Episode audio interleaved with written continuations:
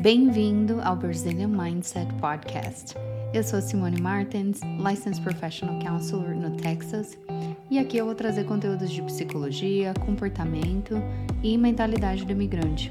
Também vou entrevistar brasileiros que são profissionais da saúde nos Estados Unidos. Vem comigo!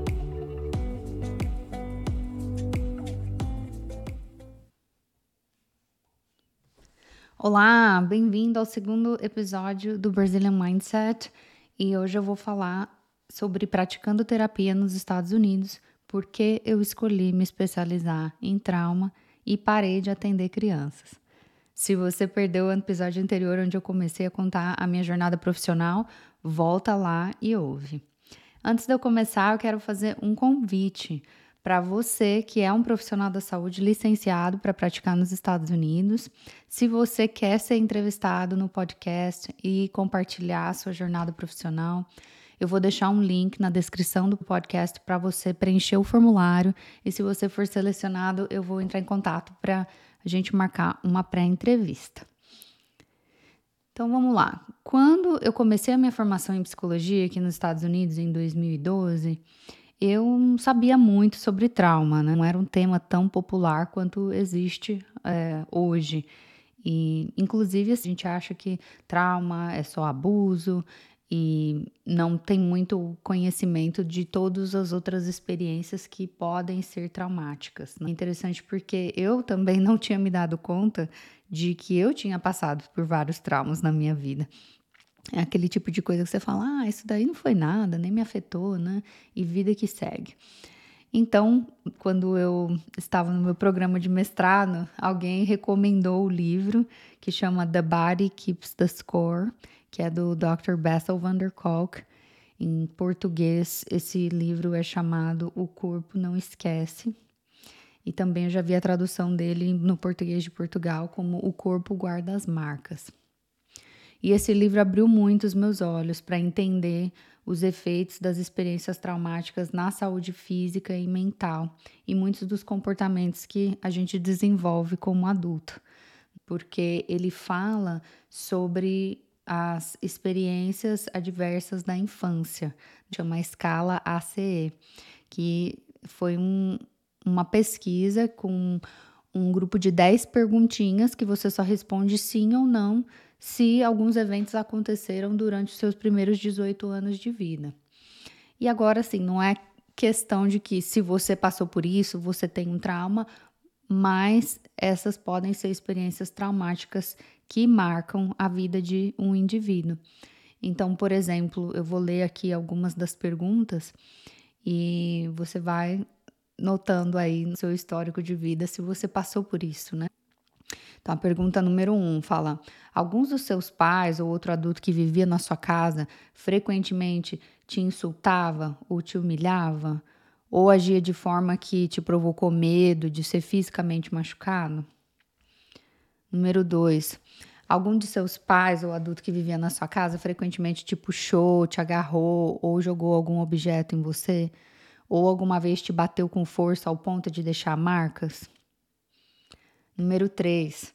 Algum adulto ou outra pessoa de pelo menos 5 anos ou mais velho que tentou alguma vez te tocar em partes íntimas ou te obrigou a tocar no corpo dela de forma sexual?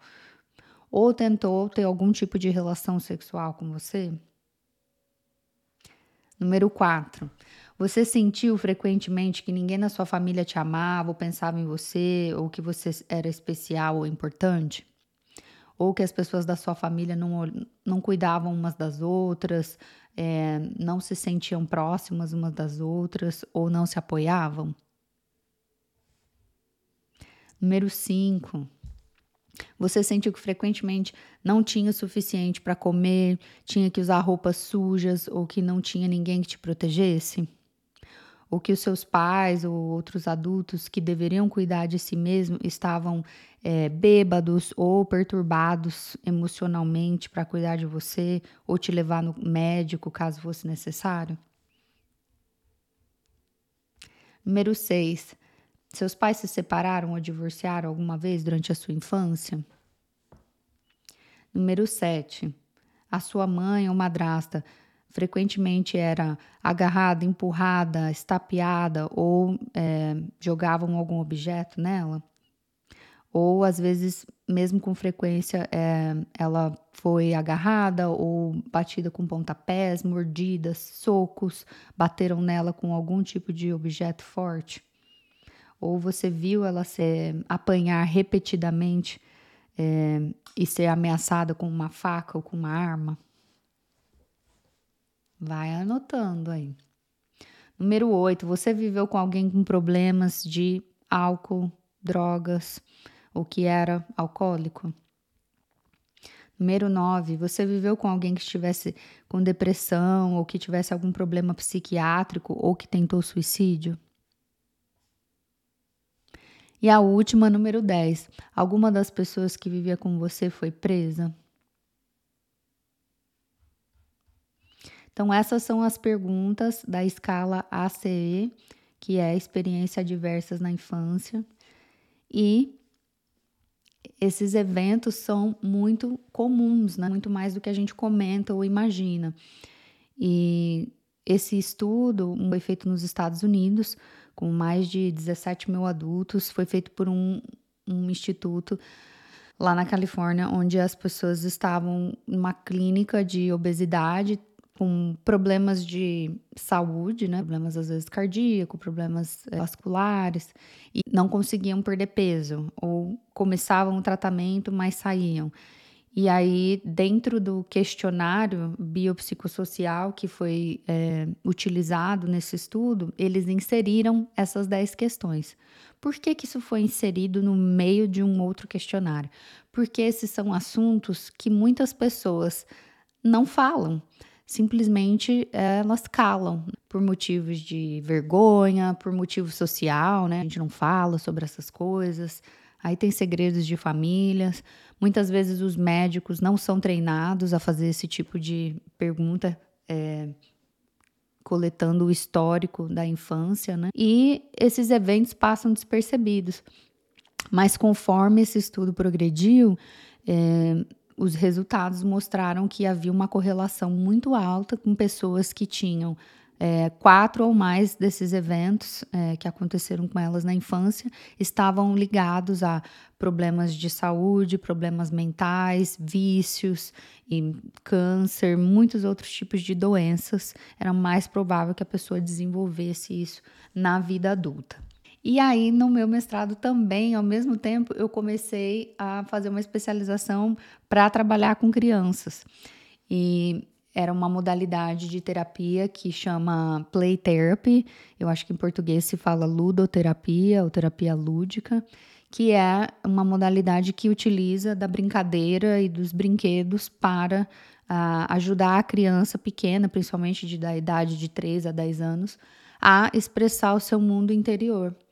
Porque diferente do adulto, a criança não sabe sentar e falar sobre os seus sentimentos, né? não tem essa capacidade cognitiva, mas ela brinca.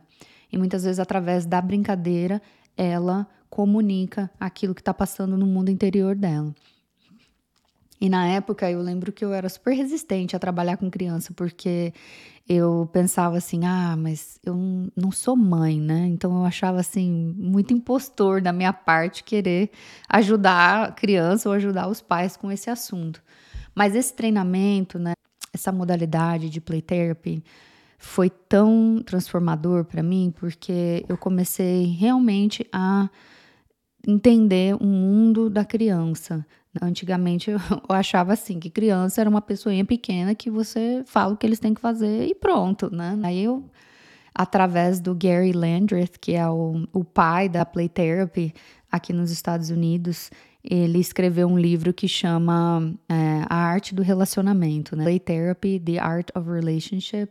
Não sei se ele está traduzido para o português, mas ele fala sobre você ter um relacionamento com uma criança onde você respeita o indivíduo da criança, né? com a sua personalidade, com seus sentimentos, com seus sonhos.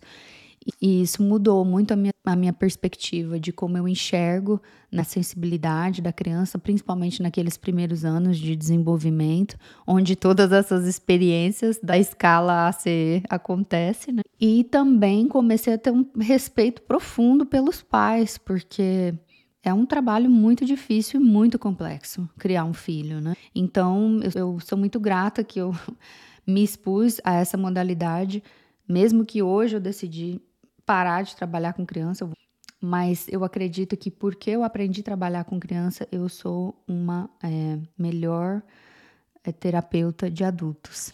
Quando eu comecei a atender, durante o meu estágio, eu fui trabalhar numa agência, numa ONG em Dallas, e eu atendi clientes de todas as idades que vinham com todo tipo de, de queixas, né? De problemas de ansiedade, depressão, problemas com parceiro, com filhos, com chefe, problema de abuso de substâncias, de álcool, de drogas, enfim.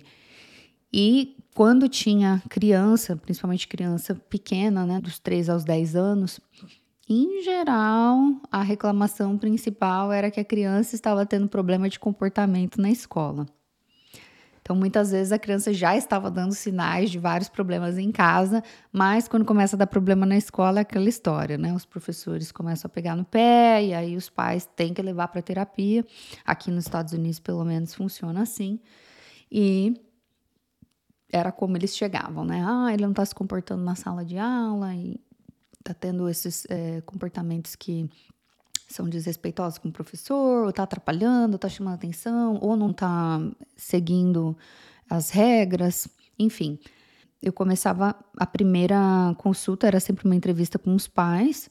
Na maioria dos casos quem trazia era a mãe.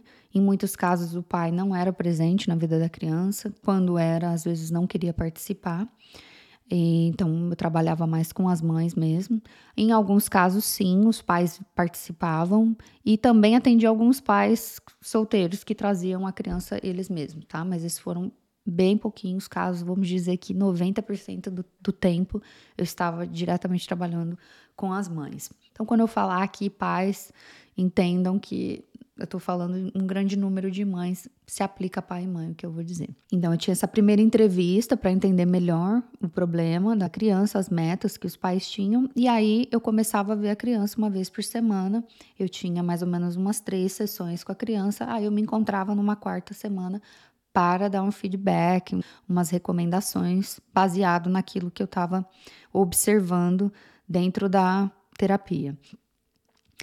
E aí eu falava: olha, seu filho está trabalhando problema XYZ, então a minha recomendação é que você é, aplique essa habilidade, coloque o limite dessa maneira, é, consiga refletir os sentimentos. Aí eu explicava tudo bonitinho na teoria, né? Igual a gente aprende na escola, tudo lindo.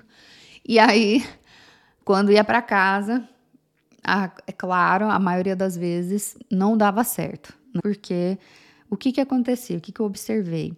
Não é que os pais não querem é, seguir o que a gente recomenda. Muitas mães estavam realmente bem é, empenhadas em ajudar os filhos, mas é que o próprio trauma dos pais muitas vezes entra na frente né, e cega a capacidade da pessoa conseguir ajudar a criança a se regular. E claro que as, as, habilidades, né, as coisas que a gente aprende na teoria, tudo bonitinho, uh, sai pela janela. Então, muitas vezes até a mãe fala: Não, eu sabia que, eu, que, que o jeito que eu estava fazendo ou que eu estava respondendo não era legal e tal, mas ai, fiquei tão nervosa. Aí eu comecei a gritar, e aí quando eu vi, eu já tinha batido. E eu sempre, né, com muita compaixão, sem julgamento, mas eu, comecei a observar o quão difícil era não só mudar esses comportamentos tão enraizados, tanto da criança, mas também do, da resposta e reação dos pais, né?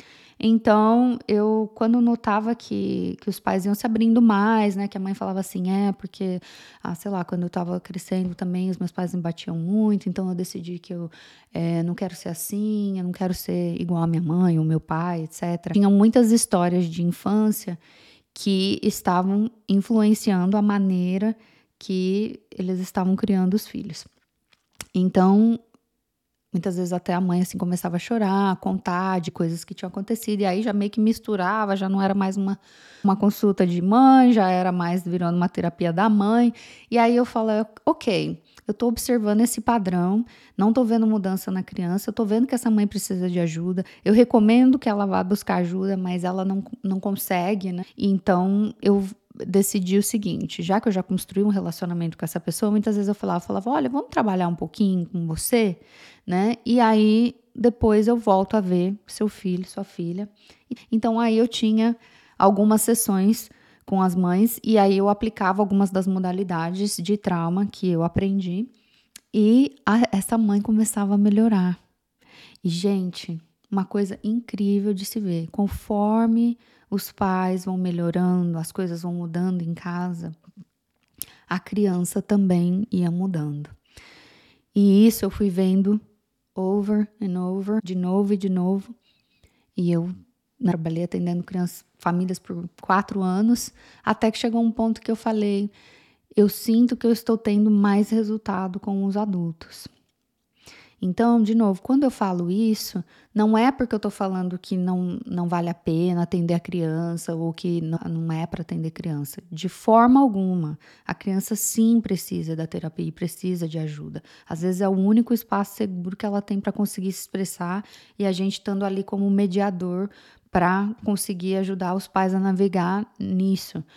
Por outro lado, eu tinha que se alinhar com aquilo que estava dentro de mim, que era verdadeiro para mim, no sentido de que quando eu notei esse resultado que eu tinha com as mães, eu, eu decidi que eu quero só trabalhar com adultos agora. É, foi quando eu saí daquele, daquele lugar que eu estava, não por esse motivo, mas porque eu decidi mesmo abrir meu consultório e hoje eu só atendo adultos, fui cada vez mais me especializando em modalidades intervenções que ajudam a se curar de trauma, porque isso, gente, muda tudo na vida da pessoa.